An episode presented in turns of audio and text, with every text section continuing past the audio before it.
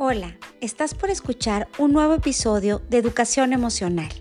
Gracias por estar aquí, donde acompañamos juntos a la infancia y a la adolescencia, las dos etapas claves en la vida.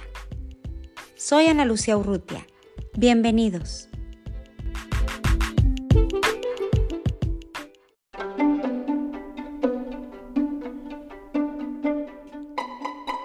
Hola, bienvenidos a este episodio donde quiero hablarte sobre el time out que necesitamos, el autocuidado. Seguramente escuchaste ya muchas veces que tenemos que cuidarnos, que si tú estás bien, los otros estarán bien. Pero ¿sabes algo? Surge una emoción y sentimiento en nosotras cuando lo pensamos. Y eso hace que nos estanquemos en el proceso.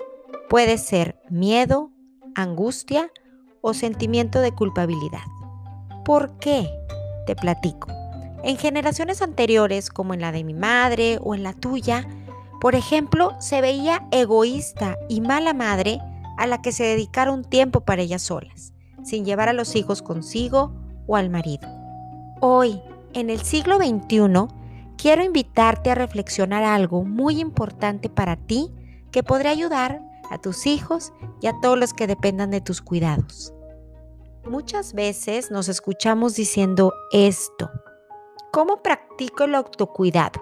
Eso es para las privilegiadas que pueden darse un masaje en algún spa, que pueden ir a desayunar con sus amigas, yo no puedo. Eso es de irse de viaje sin hijos, tampoco puedo. Y quiero decirte que esto nos aleja de lo que realmente podríamos estar haciendo ya. Ahora te platico. Antes, necesito que escuches esta metáfora. Llena tu jarra de amor. Imagínate que tienes una jarra y en ella ese líquido que tienes es el amor y la paciencia. Se llena y se vacía de acuerdo a lo que tú vayas dando en este día. Por ejemplo, cuando tus hijos tiran la leche y tú con paciencia les indicas cómo limpiar. Cuando tu pareja te pide que le busques sus llaves, en lugar de ir él, tú vas y las buscas y ahí le das un poquito de ese amor. Y así nos vemos todo el día repartiendo amor y paciencia a través de estos actos que tienes con otras personas. Pero, como toda jarra, si solo sacas su contenido y no lo reponemos, en algún momento se va a ver vacía.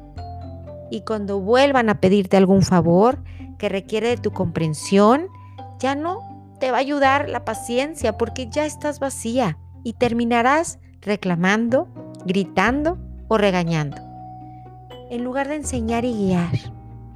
Y eso no te convierte en una mala madre. Eso solo es un síntoma de que tu jarra está vacía y no la has llenado. Ya está tu cerebro inflamado de tanto estrés acumulado. Así que te invito entonces a llenar tu jarra. ¿Cómo? Con un time out positivo que es el autocuidado. No hay de otra forma. Debes hacer algo que te guste, que te dé placer, que te llene y puede durar una hora de tu día o quizás minutos. Algo que te conecte contigo. Te recomiendo que ajustes tus expectativas. Tu autocuidado no tiene que ser como el que ves en las películas o en Instagram el que sí puedes hacer, el que sí esté dentro de tu realidad.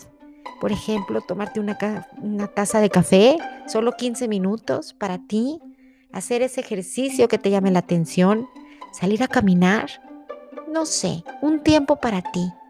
No es hacer un pastel para alguien, no es recoger sola el cuarto de tus hijos, es algo por ti. Aunque por sí mismos no parezcan actividades muy importantes, de ellas depende nuestra estabilidad emocional y nuestra salud mental.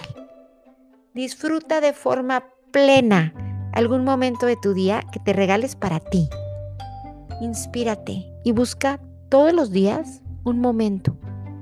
Cuidarte a ti misma no es una opción, es un deber contigo y con los que están a tu alrededor. Espero que te haya gustado este episodio, que te lo dedico con mucho amor.